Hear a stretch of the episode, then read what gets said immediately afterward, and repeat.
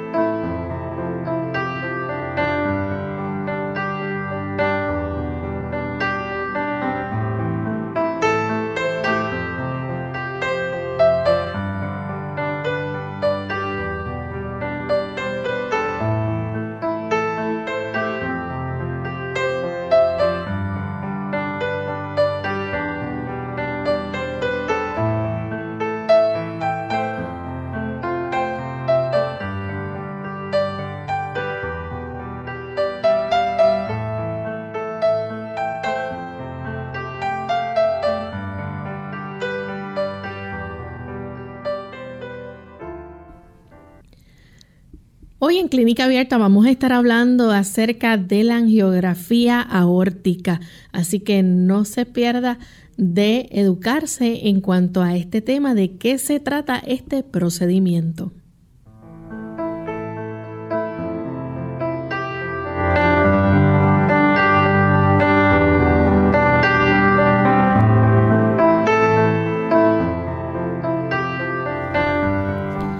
Un saludo muy especial a todos nuestros amigos de Clínica Abierta. Nos sentimos contentos nuevamente de poder compartir en esta ocasión con cada uno de ustedes.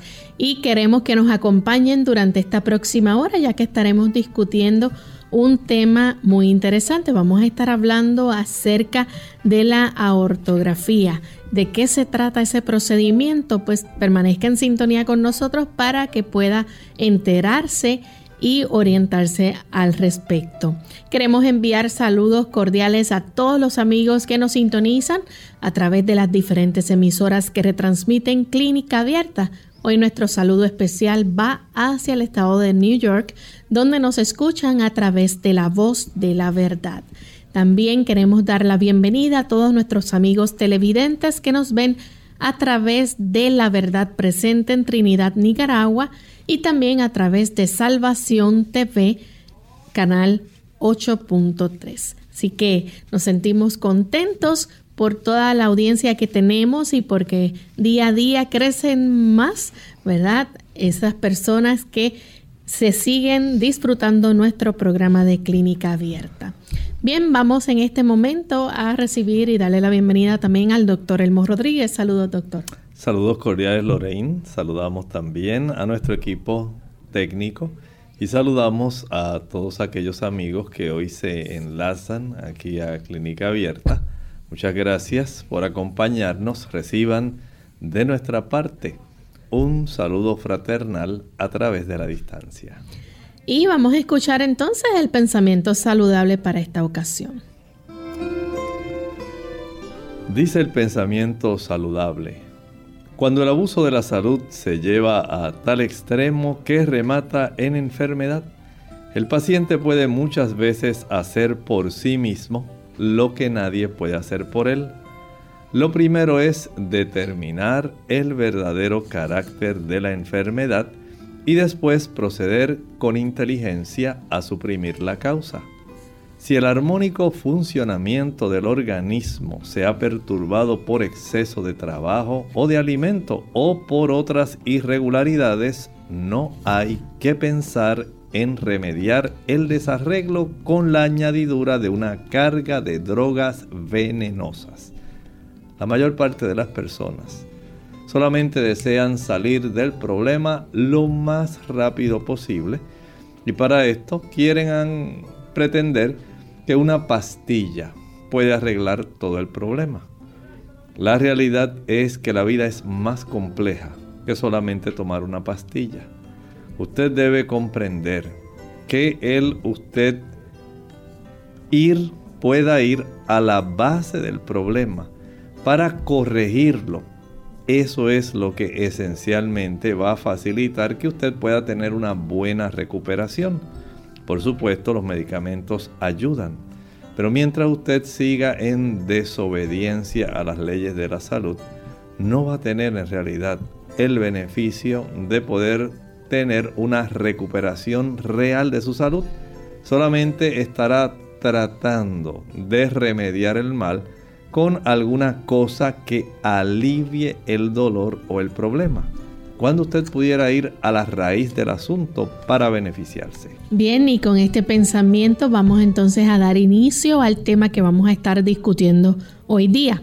Y vamos a estar hablando acerca de la aortografía, que también se le conoce como angiografía aórtica, pero puede conseguirse bajo otros nombres también, ¿verdad, doctor? Así es. Este tipo de aortografía o angiografía aórtica en realidad vamos a estar discutiendo más bien una modalidad. Esta modalidad es la más invasiva, porque sabemos que hay otra modalidad que no es invasiva, donde se usa la resonancia magnética. Y dado que hay ciertos riesgos, queremos que usted conozca principalmente aquellos riesgos relacionados, al igual que las razones por las cuales se realiza este procedimiento que pretende observar nuestra mayor arteria del cuerpo. Esa arteria que suple esencialmente sangre a todas las regiones de nuestro cuerpo, dado que tiene una capacidad enorme por su diámetro para poder distribuir hacia la cabeza, hacia los brazos y hacia nuestras extremidades inferiores. Y esta aorta, este vaso arterial, el mayor de nuestro cuerpo, puede enfermarse. Puede haber diversas condiciones que le afecten.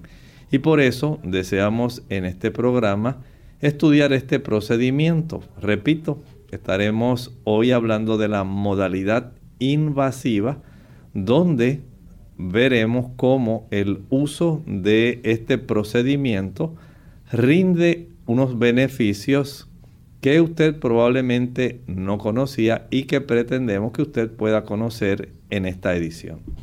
Doctor, en este procedimiento de la angiografía aórtica se utiliza un tinte especial.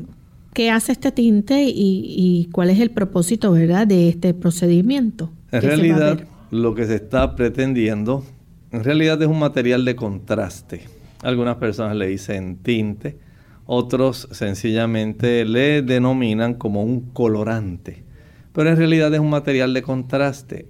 Con este material de contraste se pretende el poder saber qué está ocurriendo en el trayecto de la aorta. Recuerden que tenemos una porción de la aorta que va a surcar el tórax, pero hay otra porción que se encarga de atravesar el abdomen. Esencialmente, esas dos áreas constituyen la zona donde predomina la aorta porque eventualmente ya comienza a bifurcarse, a dividirse en diversas ramas que tienen un objetivo, por ejemplo, de subir sangre hacia la cabeza, las carótidas está el tronco brachiocefálico que da lugar a la cabeza y al brazo.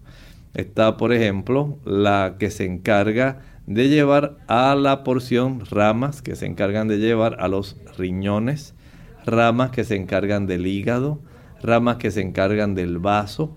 Hay ramas que eventualmente la abdominal se divide en las que van a dar lugar a que se lleve sangre hacia la zona de nuestras piernas. Así que esta arteria principal, aún antes de ella dividirse, constituye un elemento de mucha observación, especialmente para los cardiólogos y para aquellas personas que sospechan que un paciente pueda tener alguna anormalidad sea adquirida o sea congénita. Digamos una persona, por ejemplo, que sufrió un traumatismo en el pecho. Esta persona, por ejemplo, sufrió un accidente de automóvil y se golpeó con el volante en el pecho. Esto puede traer unas complicaciones.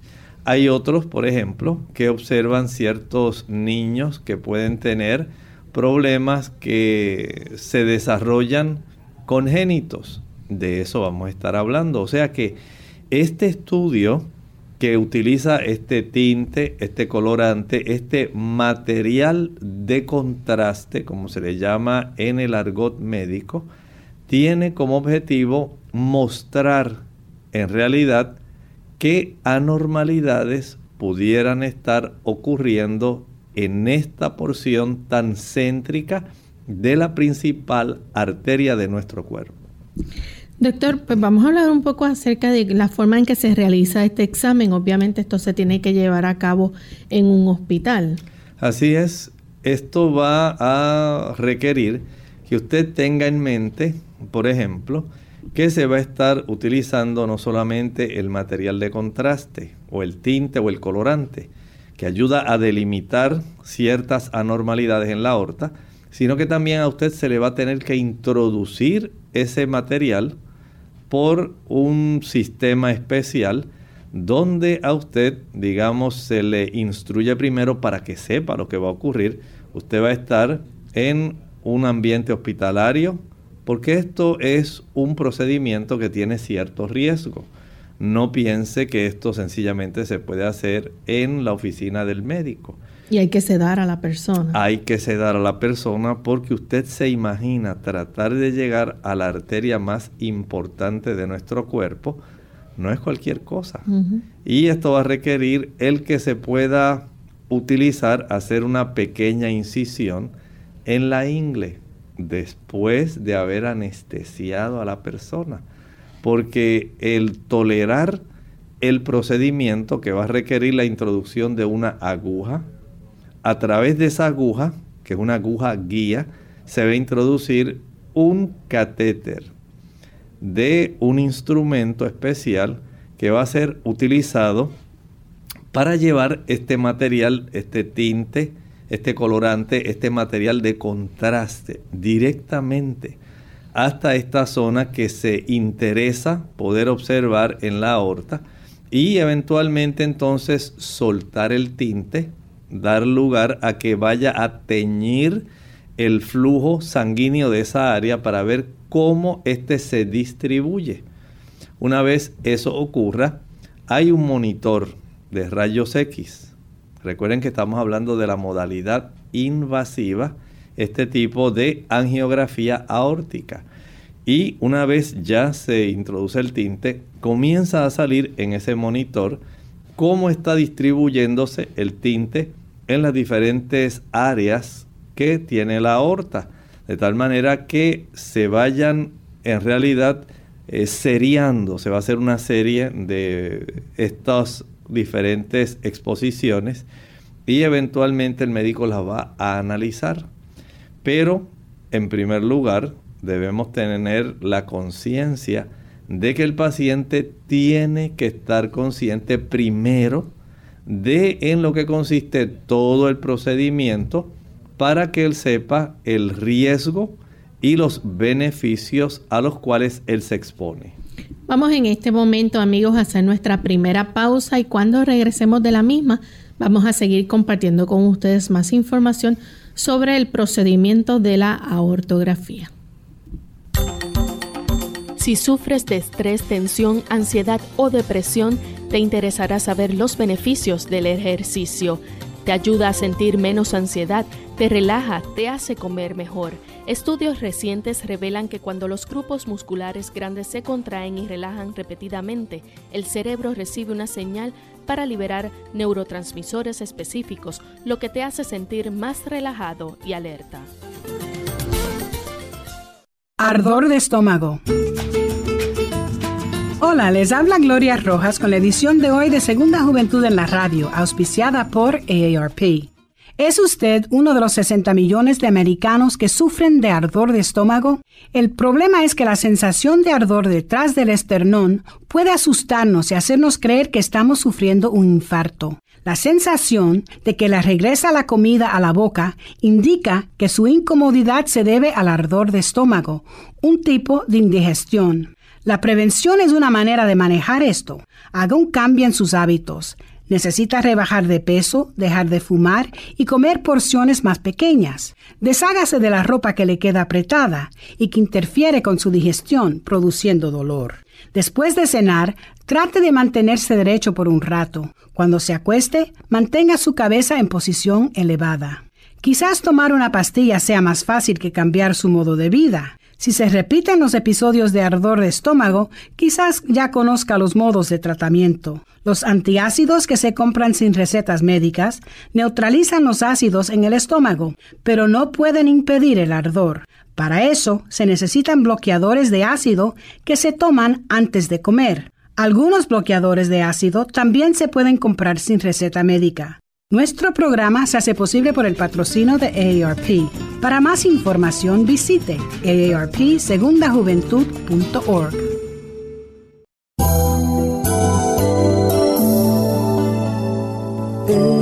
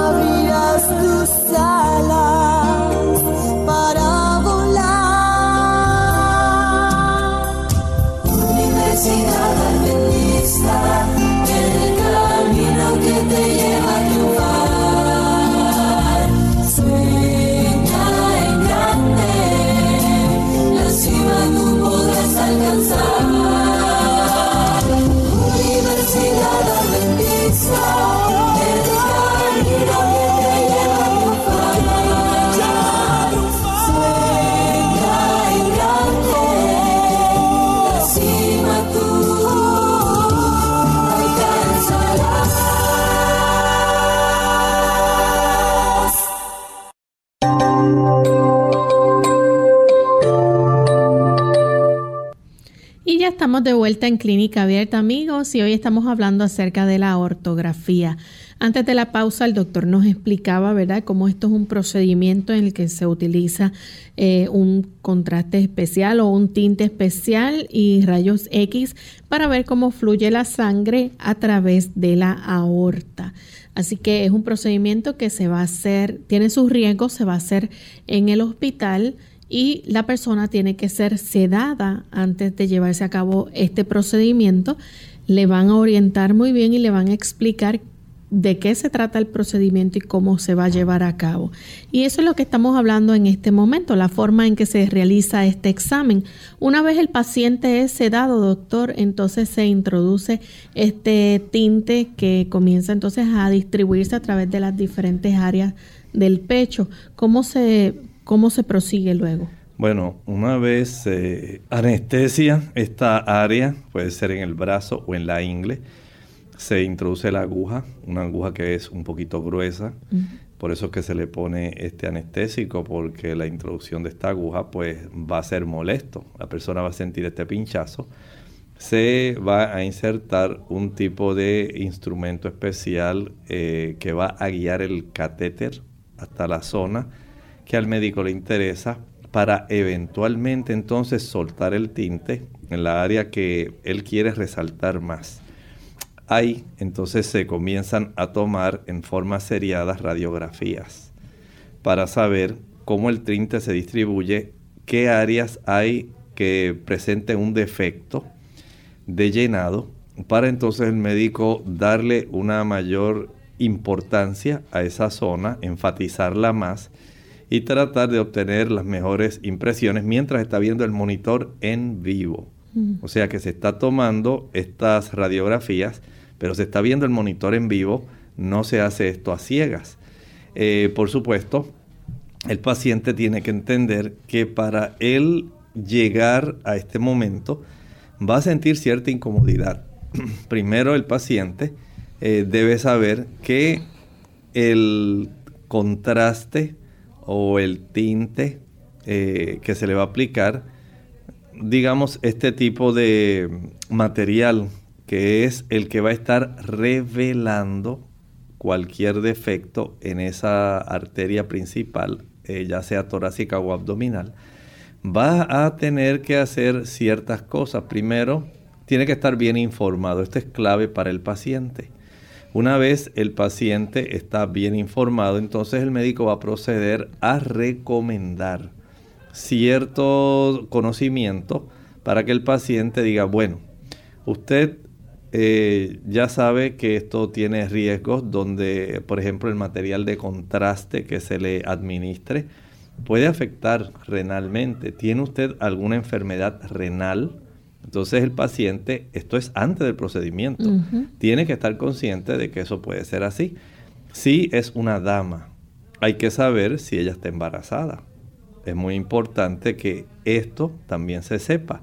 Si este paciente tiene alergia a algún medicamento, es importante. Si él ya tiene historial de tener alergia a algún material de contraste previamente, esto también es importante que el médico lo sepa. Si este paciente, por ejemplo, eh, debe saber que va a estar en ayuno de 6 a 8 horas antes del procedimiento. O sea que él, si se va a hacer en la mañana, no puede venir desayunado. Este paciente debe estar eh, listo estar totalmente en ayuno porque recuerde como es un procedimiento invasivo, no sabemos cómo reaccione este paciente al tinte, al contraste, material de contraste, de tal manera que si hay que intervenir rápidamente, porque esto es un procedimiento que lo realiza o el cardiólogo o un radiólogo. No es cualquier procedimiento que pueda hacer un técnico, aunque sea muy experimentado, el que está encargado de este tipo de procedimiento es el especialista. De tal manera que si se presenta un evento, digamos, que desarrolla taquicardia o bradicardia, o sencillamente desarrolla una alergia al material de contraste y se pone en riesgo la vida de este paciente. Tiene que actuar rápido. Tiene que actuar rápido y tiene que saber qué es lo que va a hacer. De tal manera que cualquiera de los dos, tanto el radiólogo como el cardiólogo son las personas que van a realizar esto en un ambiente hospitalario. Por eso es que el procedimiento no puede realizarse ambulatoriamente ni en una oficina. Aunque sea de esta manera, usted ya tiene que ir listo porque la cantidad de tiempo que usted va a estar allí es importante. No piense que esto se lo hicieron y ya usted salió caminando bien contento, ¿no?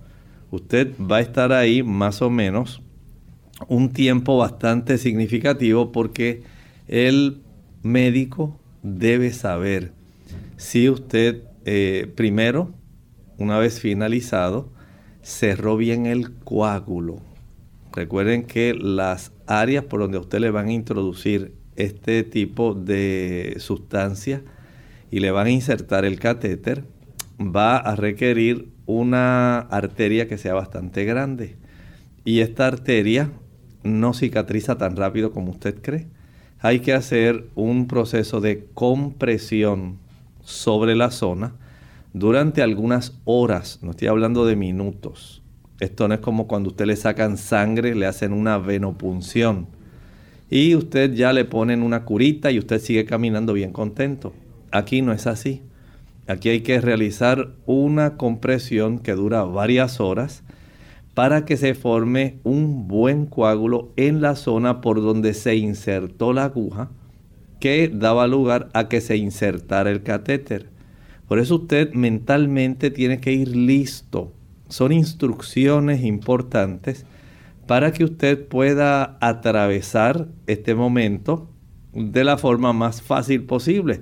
Sabe que va a estar eh, en una camilla que es un poco angosta, que usted al estar ahí acostado, no piense que es un colchón como el que usted tiene en su casa, así tan cómodo, con una rica almohada bien cómoda. Las cosas no son así tan fáciles. Usted va a estar en un ambiente hospitalario donde va a ser frío, donde usted está nervioso, sencillamente porque sabe que le van a hacer un procedimiento y ya usted viene pensando, ¿y cómo iré a salir? y cómo el doctor este, me tendrá aquí y yo tantas cosas que tengo que hacer cuando yo salga de aquí. Usted ya está elucubrando tantas cosas en su mente mientras está pensando y seré alérgico al tinte y ojalá y que no pase nada y que todo salga bien. Y ya usted va con esa mentalidad que es típica, por supuesto, de cualquier paciente. No conozco un paciente que vaya así muy contento, que qué bueno que me van a hacer el procedimiento y que todo Sí, hay actitudes que son positivas y dices, ah, pues mira, este, yo espero que todo salga bien. Pero en términos generales, las personas, eh, si usted padece de dolor de espalda, si usted es una persona que se incomoda fácilmente, porque yo no sabía que iba a estar tantas horas en esta camilla y no sabía que iba a estar expuesto a esta radiación y mira nada más, no me yo pensaba que esto iba a ser algo más fácil y mira todo lo que han tardado conmigo. Usted tiene que conocer el procedimiento. Lejos de este tipo de angiografía aórtica o, aortografía, usted debe conocer en qué consiste y tiene el deber y el derecho de preguntarle al cardiólogo o al médico para que él le explique en qué consiste. Al igual de cualquier otro procedimiento, usted no vaya a ciegas, porque muchas personas dicen, bueno, si yo hubiera sabido eso, entonces mejor no me lo hago. Otras dirán, bueno, es que era necesario porque la condición que el médico sospecha que yo tengo, me dijo el cardiólogo que puede ser algo eh, preocupante. Y para zanjar cualquier duda, pues hay que realizar este procedimiento. Y no es que yo quiera, dicen las personas, pero tengo que hacerme este tipo de procedimiento porque él sospecha que ello pueda tener alguna cosa que en realidad es la causa de mi problema. Y como no sabemos en realidad si lo tengo, si lo tengo o no, pues me tengo que realizar este procedimiento.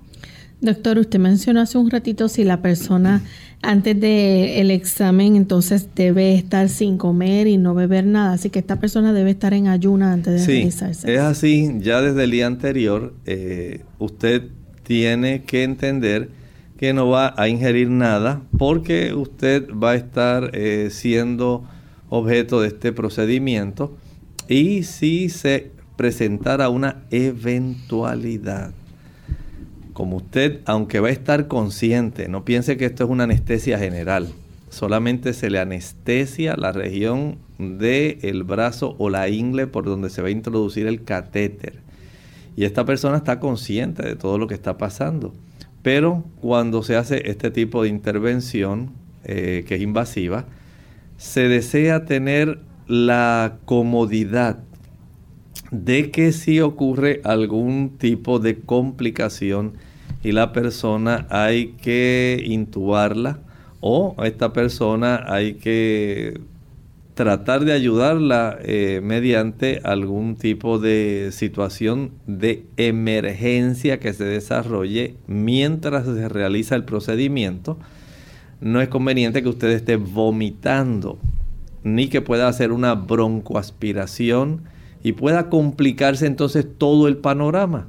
De tal manera que para fin de protegerlo a usted mismo y facilitar los procedimientos que hay que hacer si se desarrollara un momento que se constituye una emergencia dentro de la práctica del procedimiento, usted tenga este beneficio.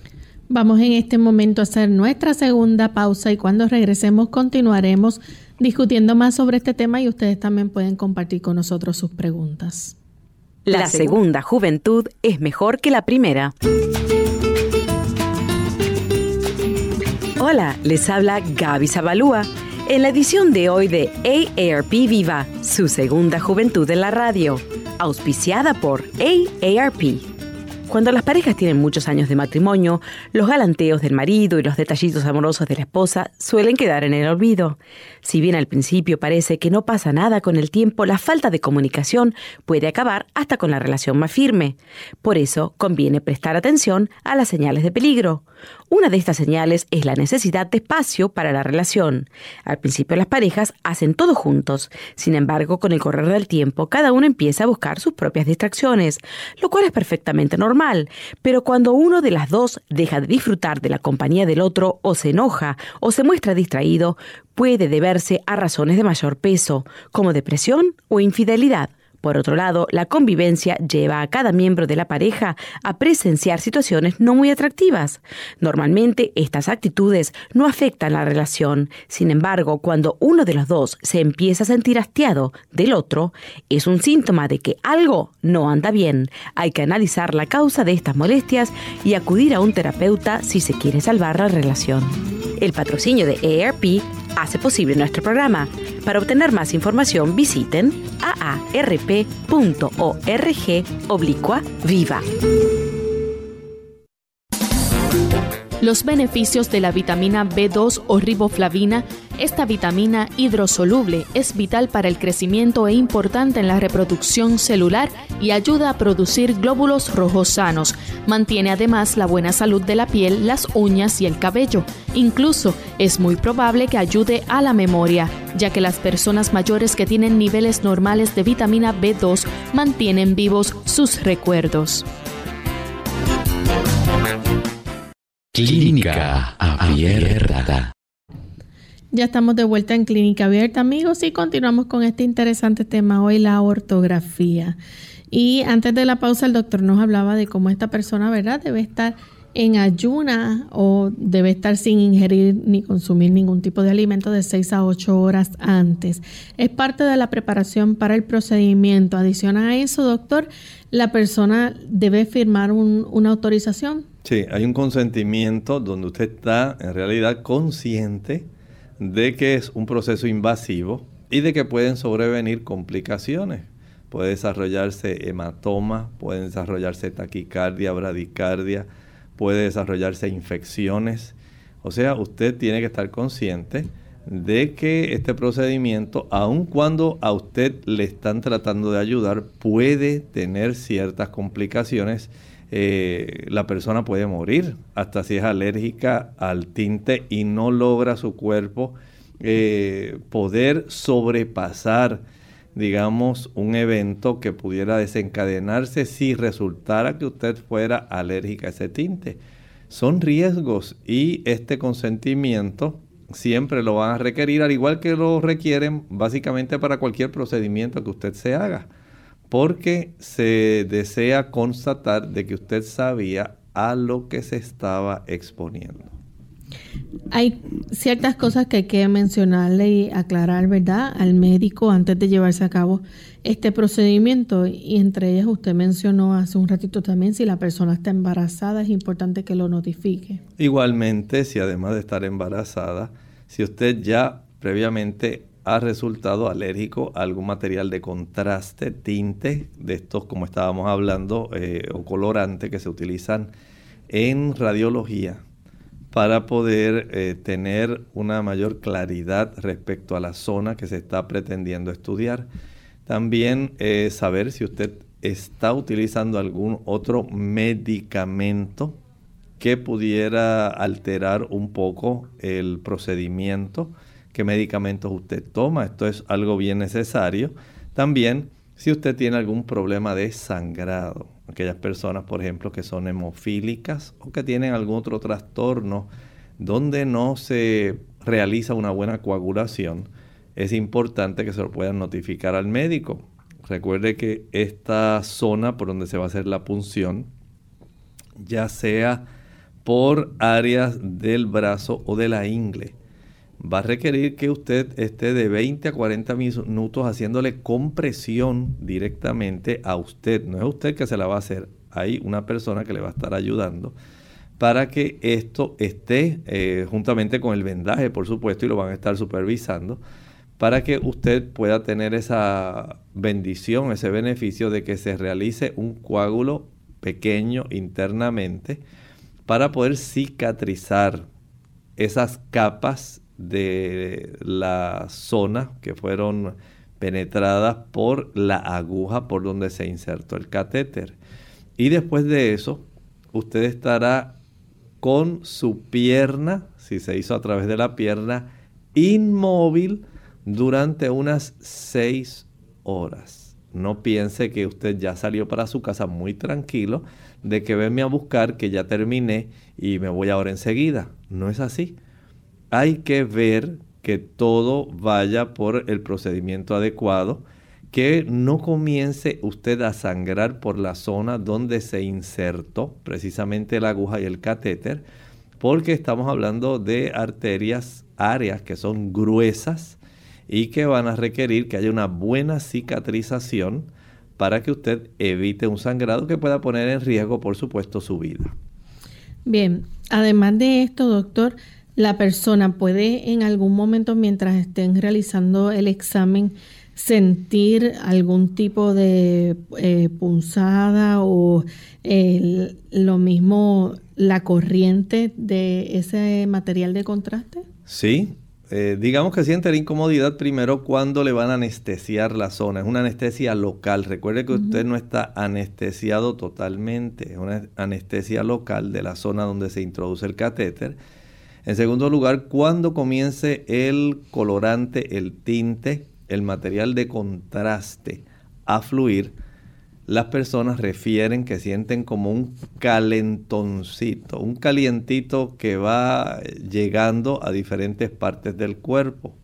Esa es la señal de que este tinte se está ahora desplazando a lo largo de todo su cuerpo. Recuerden que la aorta es el vaso mayor para llevar ya la sangre oxigenada a todo el cuerpo. Y por supuesto, usted va a estar portando ese tipo de material de contraste, ese tinte, ese colorante en su sangre y va a llegar a todas partes de su cuerpo, extremidades superiores, cabeza, extremidades inferiores, riñones, en todo su cuerpo lo va a sentir. Y lo que va a sentir es ese calorcito que es una señal de que se ha insertado este tipo de material de contraste. Bien. Las razones por las cuales entonces se lleva a cabo este examen.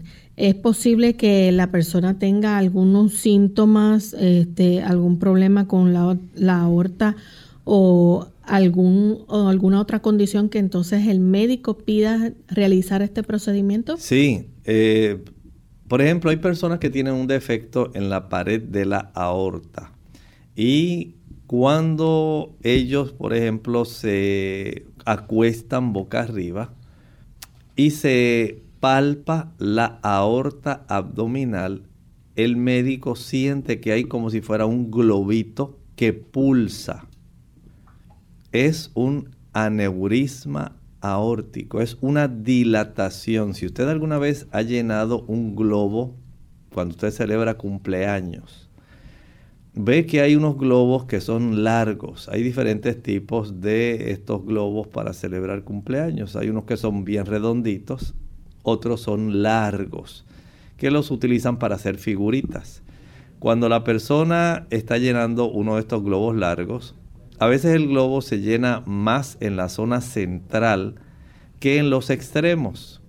Y a veces si el látex del cual está hecho el globo eh, no se distribuyó uniformemente cuando hicieron esta forma cilíndrica, es posible que solamente llene una zona que quede esta abultada o abombada, mientras que el resto de ese globo queda longitudinal, larguito, finito. Algo así ocurre en la aorta. Una debilidad de la pared de la aorta puede hacer que esta forme un abultamiento en la zona de la debilidad, dando lugar a lo que se conoce como un aneurisma. Y ese aneurisma, como está llevando sangre que transmite un pulso, él por supuesto va a ser, a convertirse en un aneurisma pulsátil. Y el médico puede palpar esto si lo hace a nivel de la, de la zona abdominal, si el aneurisma está ubicado en la zona abdominal, porque no se detecta, por ejemplo, tan fácilmente, eh, no se puede tocar si se encuentra en la zona torácica. En la zona abdominal es más fácil palparlo porque hay una capa más delgada y usted no tiene el problema de las costillas que están protegiendo la cavidad torácica. Por eso en la zona abdominal se puede palpar mejor. Así que es un defecto en la pared que facilita un abultamiento o abombamiento de una zona de la pared de la aorta que denota que hay una debilidad y esto puede detectarse o se puede más bien confirmar a través de este procedimiento para que el médico entonces decida la gravedad de su situación y si usted ya amerita entonces una cirugía especial para tratar este tipo de condición de aneurisma.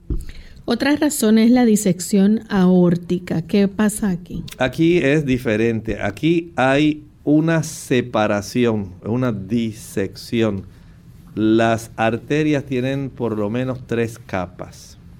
Generalmente entre la capa más interna, la íntima, y la segunda capa, la muscular, puede ocurrir una separación. Usted nota, por ejemplo, cuando usted eh, mira, digamos, un emparedado, usted tiene una capa de pan abajo y una capa de pan arriba.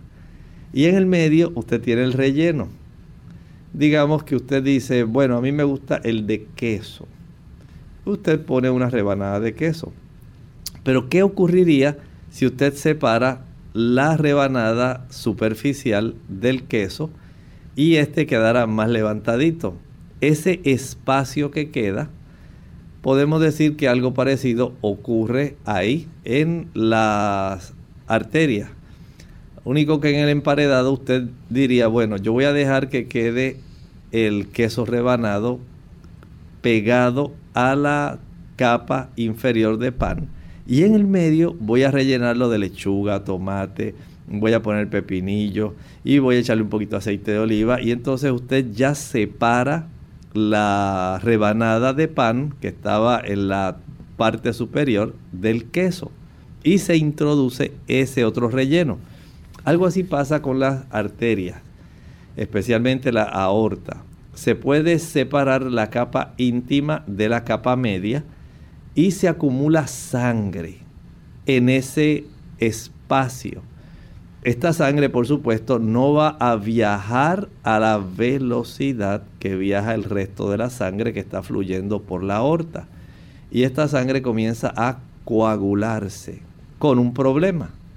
Mientras la aorta sigue pulsando, se sigue introduciendo sangre en esa abertura, de tal manera que en una forma progresiva sigue ocurriendo una separación entre la capa íntima y la capa media de esta arteria tan importante.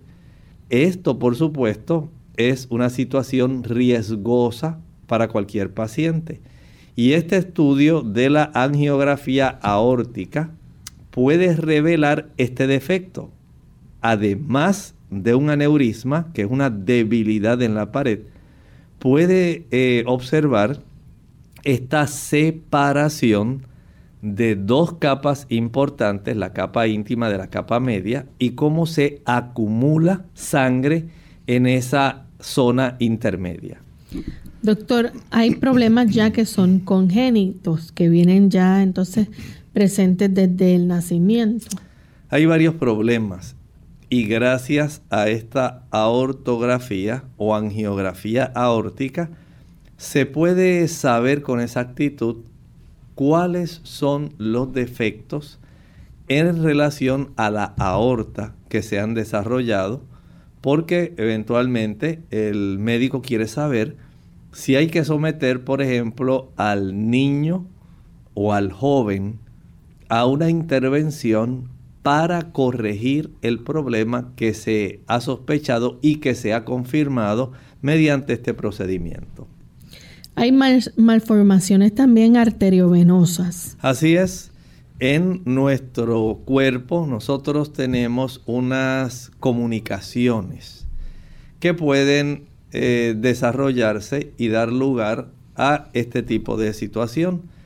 Normalmente la zona más pequeña que comunica al sistema arterial con el sistema venoso lo constituye unas arteriolas, una zona donde la arteriola se une a la vénula.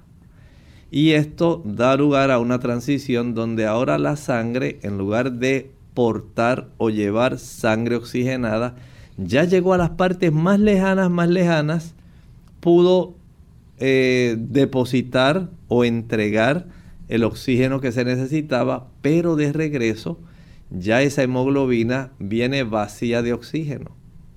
Ahora ella de regreso trae una sustancia de desecho. Estamos hablando del dióxido de carbono.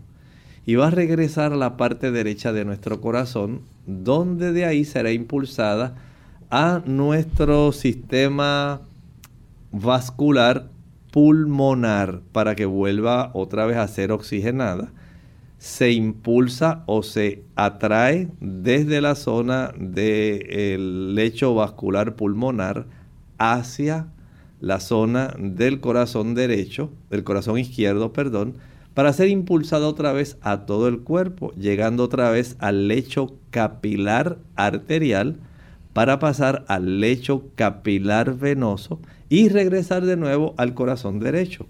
Esto está ocurriendo continuamente cada vez que usted palpa su pulso, el pulso radial es el más común, cada vez que usted palpa su pulso, está ocurriendo este proceso continuamente.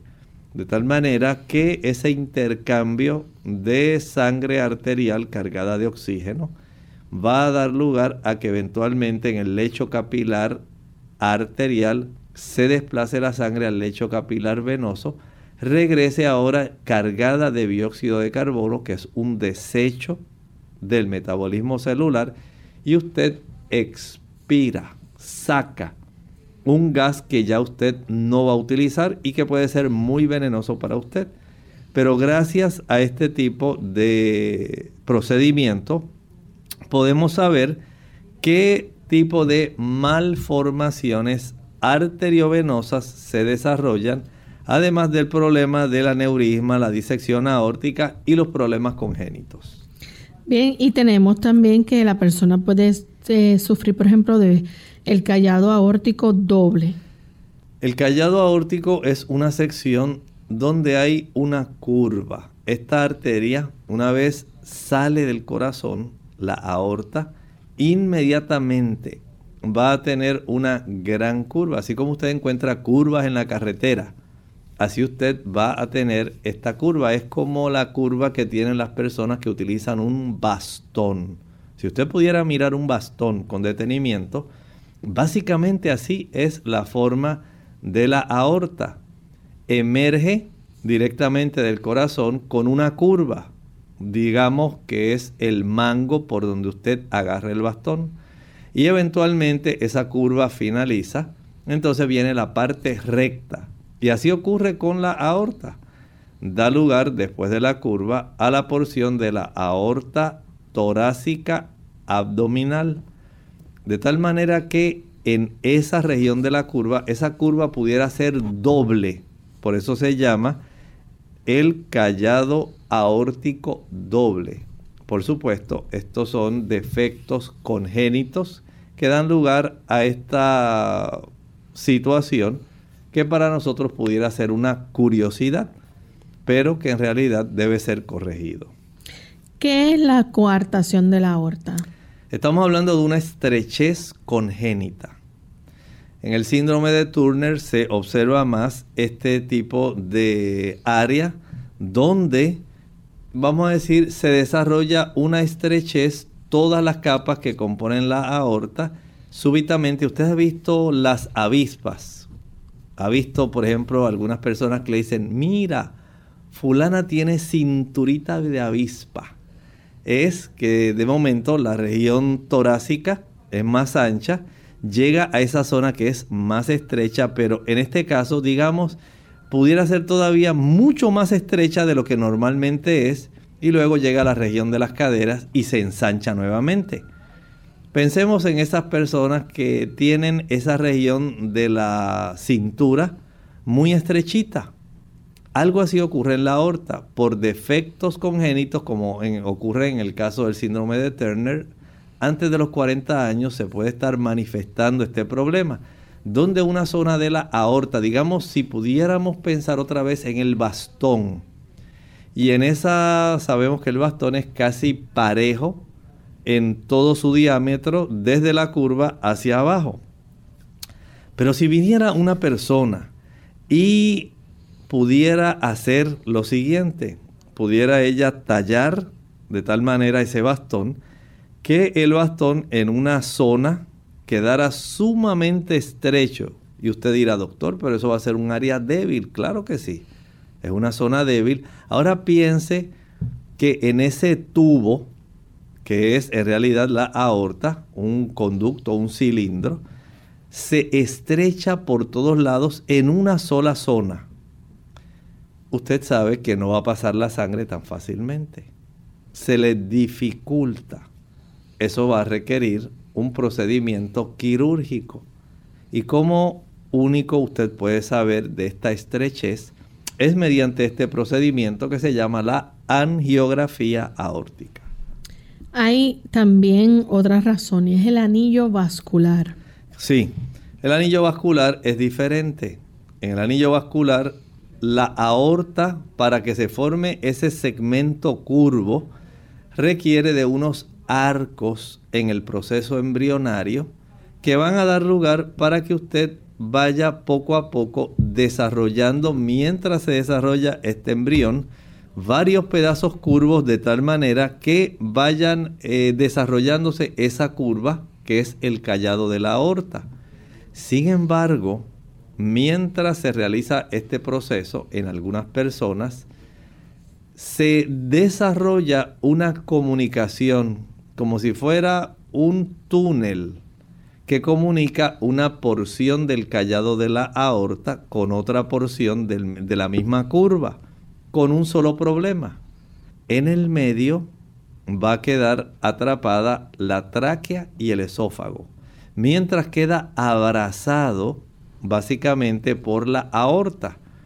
Ahora usted puede imaginarse una persona tratando de tragar, mientras que usted siente cuando una persona lo agarra por el cuello.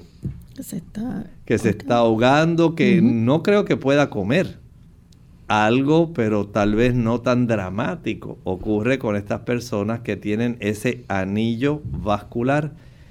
El esófago y la tráquea van a ser comprimidos.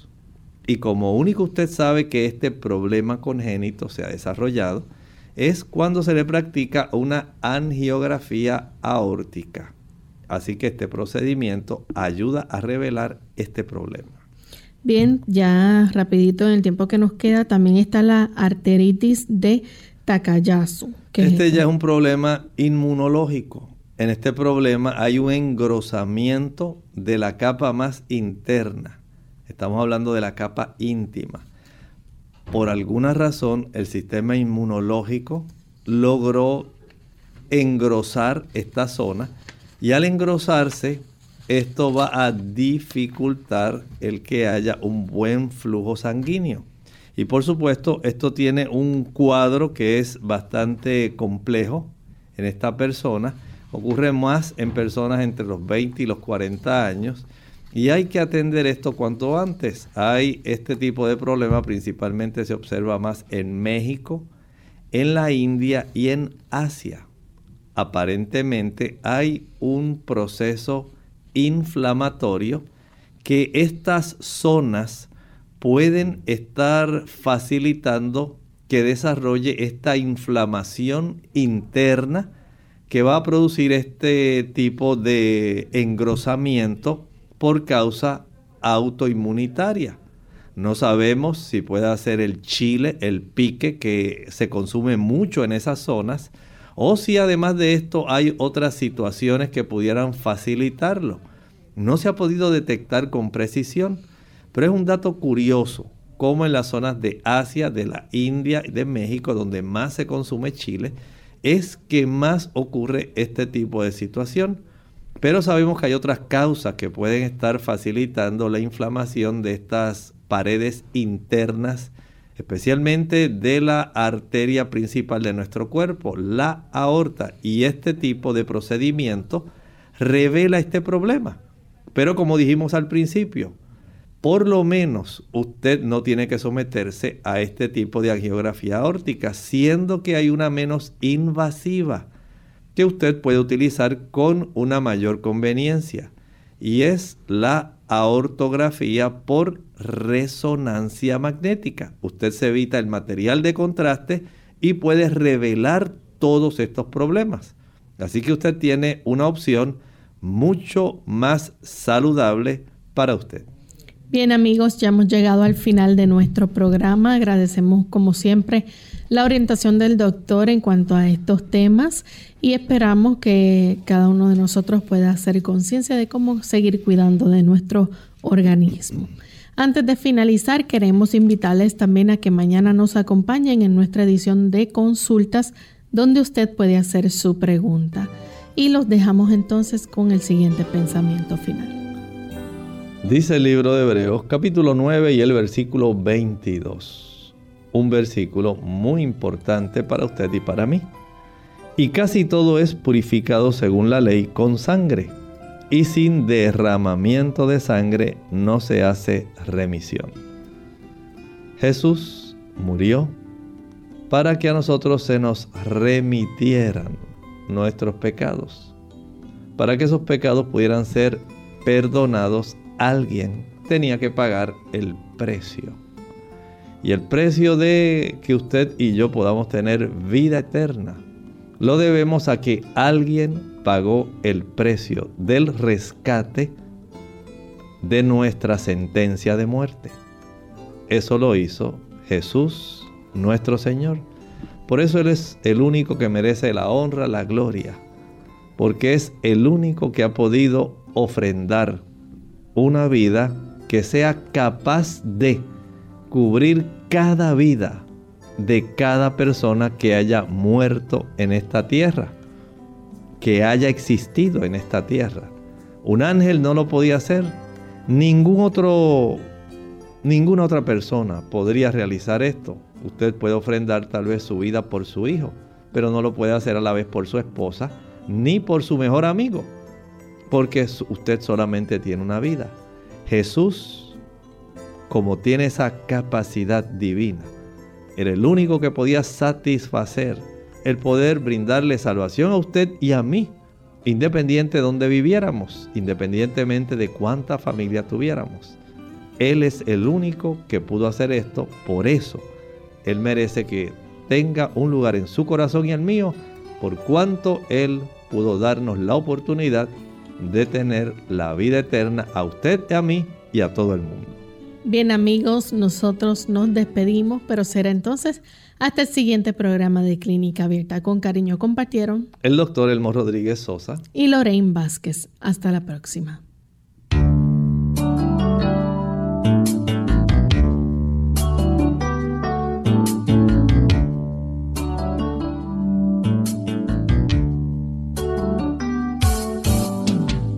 abierta.